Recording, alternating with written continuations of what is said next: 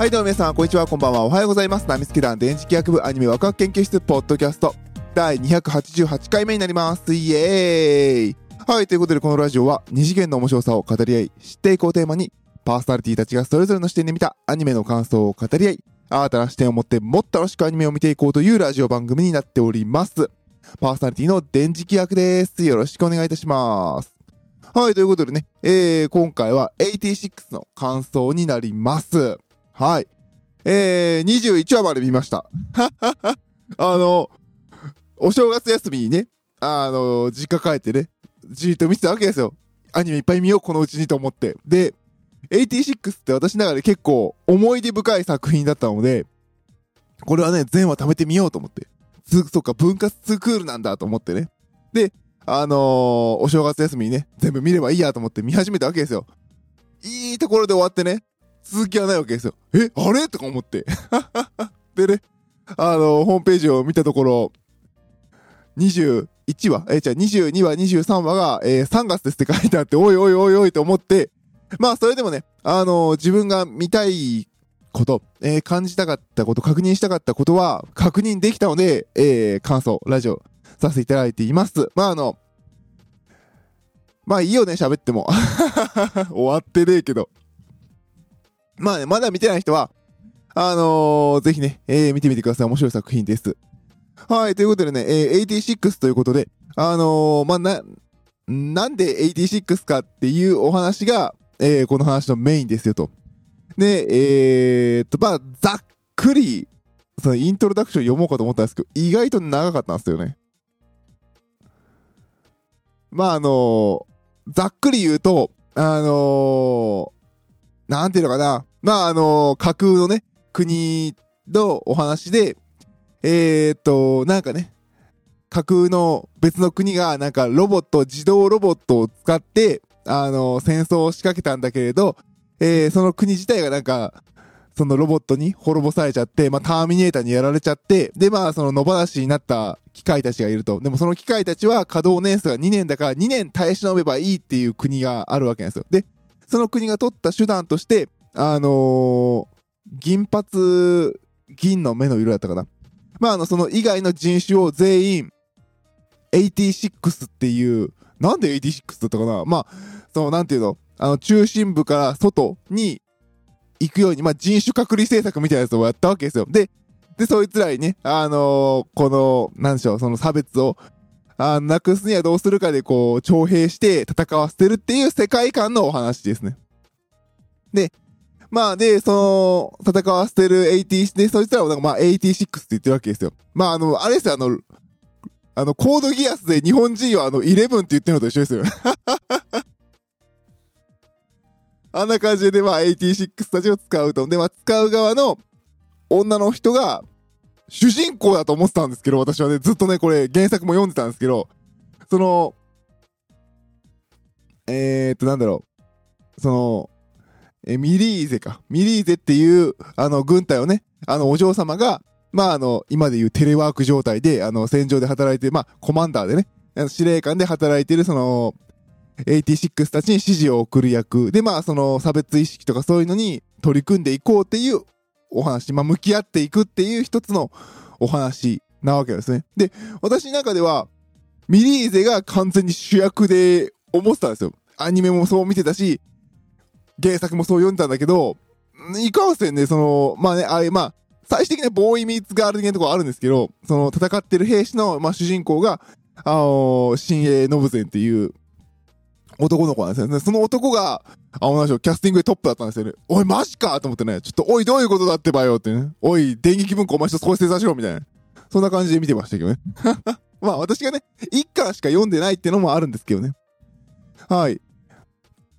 で、まあ、そういう世界観のお話で、まあ、あの、そのね、離れたところでね、話し合っていくっていう、話し合ってね、こう、少しずつ分かり合おうとしていくというお話。で、まあ、その中に出てくるその86の差別の話だとか、なんで86のその主人公の男が、まあ、えー、新鋭農船が戦っているのかっていう話がこう出てくる。で、彼らが最後どうなっていくのかっていうお話なんですよね。で、まあその国としての方針に対して、方針とか、その、人々が持つ差別意識に対してどう戦っていくかっていうのはこのミリーゼのお話になっています。まあね、それぞれの戦いの話が描かれている86で、まあなんでこれが思い出深いかっていうと、これがね、2017年だったかなあのー、電撃文庫の20、第23回電撃文庫の対象作品なんですよ。で、この時、あのー、私がね、あの、ちょうどこういうラジオはやり始めて、ラジオネタに困った時があったんですよ。まあ今も困ってるんですけれど。で、その時に、あの、もうアニメ見るの大変だし、ちょうどラノベ読もうみたいな思ったんですよね。で、その時に、あのー、この第23回の電撃文庫小説大賞があって、その時の大賞が86。で、せっかくだから読み比べようと思って、金賞と銀賞と佳作を買ったんですよね。で、えー、佳作がオリンポスの、えー、郵便ポスト。で、銀賞がキラプルおじさんと幼女先輩。で、金賞が賭博師は、えー、祈らない。で、えー、対象が今回の86なんですね。で、佳作から順に読んでいったんですよ。で、あのー、やっぱりね、みんな、やっぱ賞を取るだけあって見事よく書けてるわけなんですよね。あの、オリンポスとかだとすごいね、その火星の郵便屋さんのお話なんですけれど、その火星の地形とか名称とかすっごい細かく細かく描写して、あの、作者はそのバックグラウンドが見えるし、キラポレおじさんとかはね、もう完全にもうタイトルからわかるようにもうエンタメにバーンって振ってる作品でしたし、賭博士は祈ら祈らないも、あのー、奴隷のね、少女を助けるお話で、ね、喋れない少女の話、結構ね、そこも、これもね、差別的な話とかもあったりとかして、うまく詐欺師、賭博師のね、話を描かれていたんですよね。で、その3作品読んだ後に86読むと、ああ、それはこれ対象だよねってわかるぐらいよくできたんですよ。86って。あの、その戦争の話もありの、でもその戦争を俯瞰して見ている、あの、まるで人事かのようにしているその主人公のエリーゼ、え、ミリーゼか。ミリーゼということでね。ミリーゼのね、が、あの、主体となって話が進んでいくところはね、すごく良かったんですよね。うん、そこが、あのー、すごく深く考えられてて、で、しかもちゃんとエンタメとして、えー、成立しているところはこの86の、えー、すごいところでしたね。だから、多分私はこの衝撃を受けたのは正しいというか、まあ、他の人もそうだったでしょうね。だから今回のこのアニメーションになって、一期ワンクールは一巻の内容をワンクール使って描いてましたね。いやー、よかった。面白かった。なので、あのー、まだ見てない人、で、どないやろ86って思ってる人は、あの、か、あの、前半のワンクールだけ見てください。あの、ぶっちゃけ、ぶっちゃけで言うよ。ぶっちゃけで言うと、これだけ見ればいい。あの、2期以降見なくてもいい。ほあの、なんでかっていうとね、私もね、小説、あの、本当ね、ファンの人とか、作者さんとか、電気文庫には申し訳ないんですけど、1巻しか読んでないの。1巻以降読んでないの。なんでかっていうと、1巻がね、あまりにもね、良かった。綺麗に終わったの。ものすっごい綺麗に終わったの。で、あのー、最後ね、その86っていうところで、その最後ね、主人公ミリーゼが任されたその舞台、その男の主人公たちと戦ってる86たちの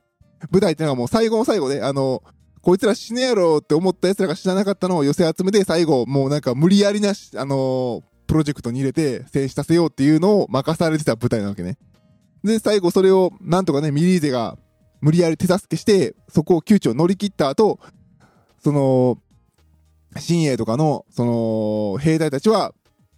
国が管轄してその86っていうそのエリアの外に出て、さようならっていう、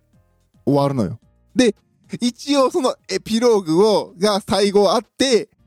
あの、終わるわけね。あ、生きてたんだっていうね。これ完全ネタバレになるけど。まあもういいか、アニメも分かってるけど。まあ主人公はね、えー、女のミリーゼが最後別の国と国交が正常化した時に、確かそう、正常化した時に、行ったそこに、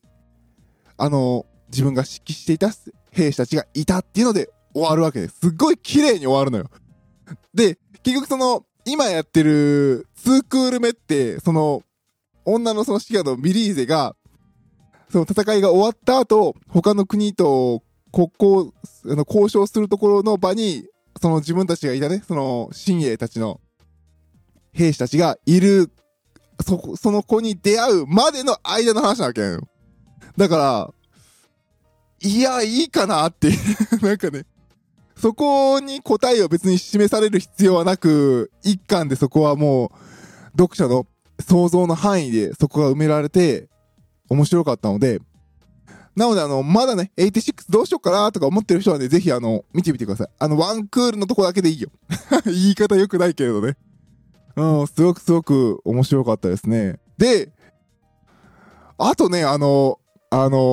これ、原作も読んだのは17年だからもう今から見たら5年前なのでもう完全に忘れてるんですけど、あの、その主人公たちがね、あの、えっ、ー、と、戦いに出てる、戦場で戦ってる主人公たちの、あに一緒についていく、こう、ファイドっていう、あの、なんかなんていうの、輸送ロボットがいるわけですよ。あの、その、戦車みたいなのね、あの、乗って戦うんですけれど、主人公たちが。その戦車に、こう、物資とかを運ぶ、運ぶ用ロボがついてきて、まあ、そのロボがね、結構可愛らしくて、あの、広角機動隊でいう立ちコマ的なポジションなんですけど、このキャラクター、いた原作。も う全然覚えてないんだけど。でも、このファイドがね、すごいいい味出しててね、よかった。いやー、ファイドーって思わず最後言っちゃいましたね。ファイドが一番感動した。うん。いい話でしたね。だからすごくね、一気は良かったななのでね、あの皆さんもぜひぜひ見てみてください。もうたくさんキャラクター出てきて、まあ、大体死ぬから。でもあの、この声優なら死なねえだろうっていう感じで見てください。そうなんですよね。で、まあね、あの声優さんで言うと、その、私がね、私の中では主人公として見ていた、えー、